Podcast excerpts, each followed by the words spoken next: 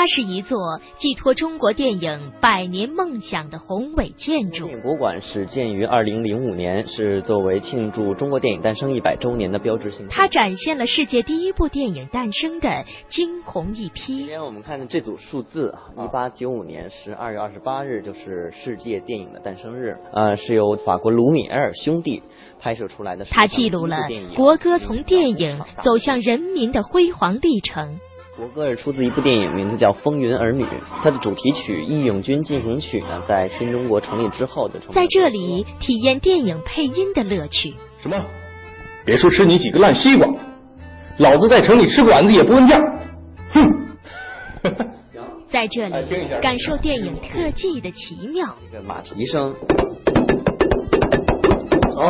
对，还有像马蹄声，这是皮揣子呀，这是。本期《魅力中国》和您一起走进中国电影博物馆，体会在光影流转中书写的传奇。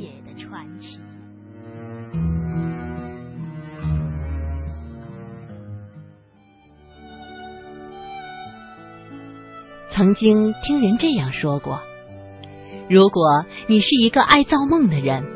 那么，去拍一部电影吧。的确，在电影当中，我们实现了太多的梦，有关生活，有关历史，有关理想，也有关爱情。中国电影走过百年，正在向下一个百年迈进的时候，华夏之声记者俊南也怀揣着对中国电影的敬仰之情，走进了这座世界上最大的电影博物馆。完成了一次对光影艺术的追逐与洗礼。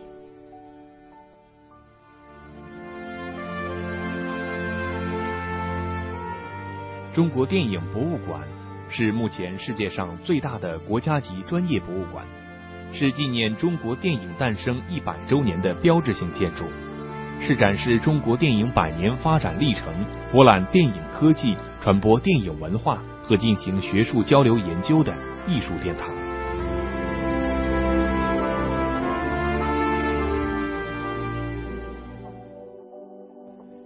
春暖花开的时节，一个周末的午后，当阳光照进屋内，暖洋洋的感觉。端起桌上充满热气的马克杯，慢慢品味杯中淡淡的茶香，懒洋洋的睡意。可这个时节，午睡是对美好时光的浪费。想想，在这样一个烂漫的时节，如果不置身户外，最佳的选择就应该是在屋内享受阳光的同时，看一部怀旧电影了吧。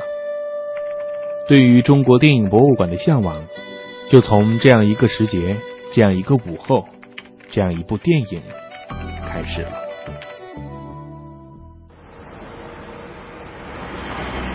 乘坐地铁和公交。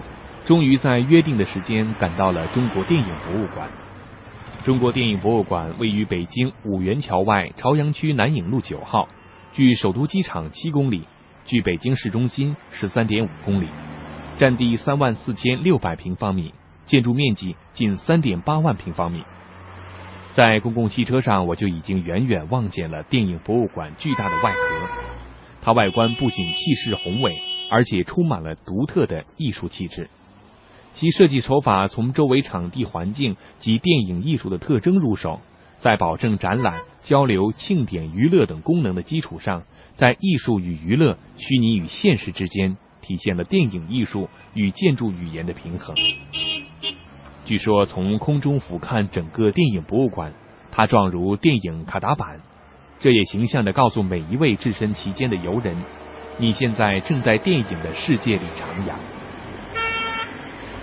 中国电影博物馆始建于二零零五年，是作为庆祝中国电影诞生一百周年的标志性建筑。那全馆展现长度一共有两千九百七十米，相当于三公里的长度了。呃，我们现在呢，博物馆分为了二十个展厅啊，两个展区。前十个展厅呢是在二层和三层，讲述的是中国电影的百年历史。那四层呢是博览区，讲述的是电影的拍摄以及电影的奥秘。我们现在所在的位置呢是电影博物馆的中央园厅。中央园厅呢主要是举办一些电影的首映礼或者是电影的颁奖晚会做的一个场地了。随着馆内讲解员的介绍，我走进了中国电影博物馆的中央园厅。电影博物馆内部采用黑白灰三色作为基调，典雅而沉静。其他一切色彩在这样的基调之下显得更加五彩斑斓。巨型的彩色玻璃在自然光的照射下投射出多彩的个性，能够不断的变换色彩的中央园厅环形墙壁华美艳丽，让观众在游览过程当中体验视觉享受带来的惊喜。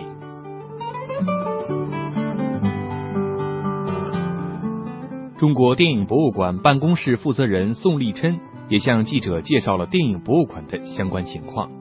为电影呢建一座博物馆，最早是在一九五八年，当时周恩来总理提出了，呃，应该建一座我们自己的电影博物馆。嗯，周总理的这个夙愿呢，一直到二零零五年，也就是中国电影诞生百年的时候，呃，终于得以实现了。中国电影博物馆呢，也是目前世界上最大的电影专业博物馆。到电影博物馆来呢，不仅可以看展览，了解中国电影的百年历史以及电影制作的呃各方面的流程，同时呢，还可以看电影。电影博物馆呢，为观众呃设立了六所专业的影厅。首先有巨幕影厅，我们采用的是嗯 IMAX 七十毫米胶片的放映的巨幕影厅。除了巨幕影厅之外呢，然后还有一座数字的专业的数字影厅。要真正了解电影，你就必须懂得电影的历史。在博物馆内就有专门的展厅为参观者讲述电影的发展。下面我们就跟随讲解员刘星了解电影的发展过程。我们现在来到电影博物馆的一厅，来看一下电影的发明。好。哎，首先我们看到这是手影图，因为我们知道呢，电影是光与影的艺术，那光与影也是电影存在的基础。那我们这张手影图可以看作人类较早对光影的领悟。呃，在中国古希腊以及古埃及的陶器和壁画上，也都出现过这样连续性动作的图画。这是西汉时期出现的灯影戏。灯影戏。对，因为当时呢是汉武帝，呃，失去了妻子。很伤心，所以就有一位方士用灯影戏的形式为汉武帝排解思念之情。呃，当时是一个宫女啊，穿上公主的衣服，在一个白色的幕布后面啊跳舞，然后这样在这个白色的幕布上投影出了，就是好像公主当时的舞姿啊。哦。所以就是利用了光和影的。光影的，对，这是我们人类发现最早的人造光影表演。呃，明朝出现了走马灯，宋朝出现了皮影戏。啊，皮影戏也是广为流传到国外了。现代的电影是十九世纪末首先由法国拍摄完成的，但是我国劳动人民在很久以前就有了类似电影的发明。在我国古代流传很久的皮影戏就是现代电影的先导。皮影戏和走马灯传入欧洲后，欧洲人经过了多年的实践研究，最终发展成为了电影。事实说明，电影虽然不是诞生在中国，但我国劳动人民对电影原理的认识和实践已经有了很长的历史，对后来电影的发展是有贡献的。这充分显示了当时我国劳动人民的聪明才智。像这个，我们看到就是一八二四年的一位法国的发明家叫罗杰特，对，发现了人眼的视觉暂留功能。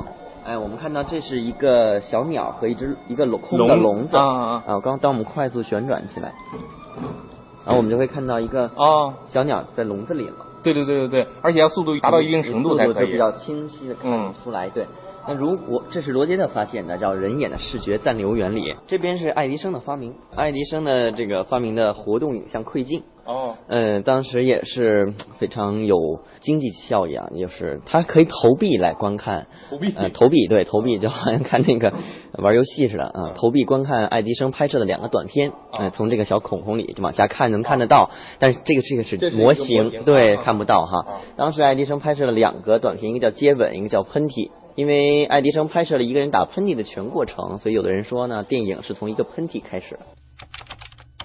时间。一八九五年十二月二十八号，地点法国。这一年，法国的卢米埃尔兄弟一起拍摄了世界上的第一部电影。这一天也被永远定格在了历史当中，成为了世界电影的诞生日。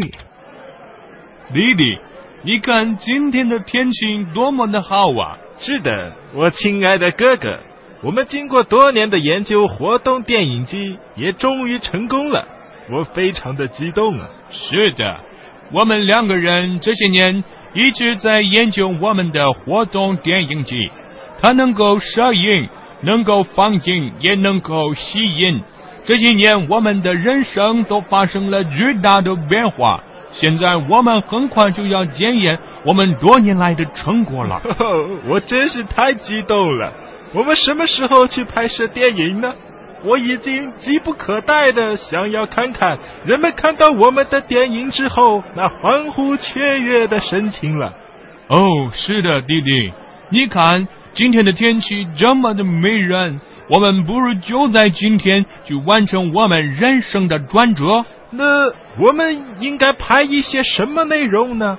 嗯，我看城市里的纺织厂那天人山人海的，那里聚集了众多的人，他们一定会对我们的发明非常非常的好奇。我们不如就到那里去拍一些我们人类的第一部电影，好吗？太好了！希望我们的发明能够改变世界。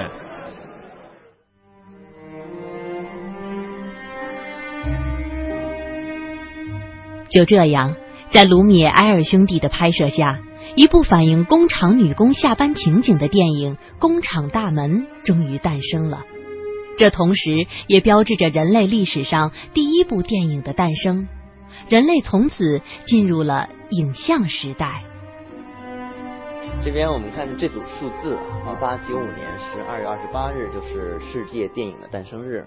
呃，是由这个法国卢米埃尔兄弟拍摄出来的世界上的第一部电影，名字叫《工厂大门》。我们现在看到这幅画面就是工厂大门的剧照。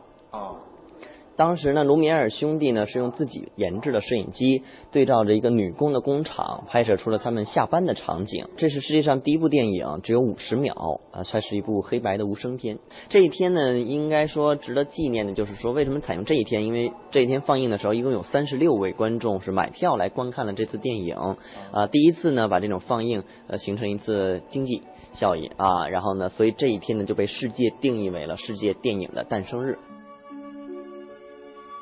一八九六年至二十世纪二十年代，虽然外商在中国电影市场占据了垄断地位，但也不能阻止我国电影活动的开始。一九零三年，德国留学生林柱三携带影片和放映机回国，租借北京前门打磨厂天乐茶园放映电影。一九零五年，北京丰泰照相馆的任庆汉为了向著名京剧老生谭鑫培祝寿。拍摄了一段由谭鑫培主演的京剧《定军山》，这无意之举却成为了中国历史上的第一部电影。在世界电影诞生之后不久呢，中国传入了是放映技术。那最早呢是在上海的徐园又一村这个地方放映电影。嗯。后来呢，放映技术呢传到了北京，在宫中为慈禧太后放映。呃，不过有一次就是技术不成熟，所以每次放映的时候呢，不是出现了火灾呀，就是爆炸。哦。所以当时老佛爷把电影称之为叫不祥之物。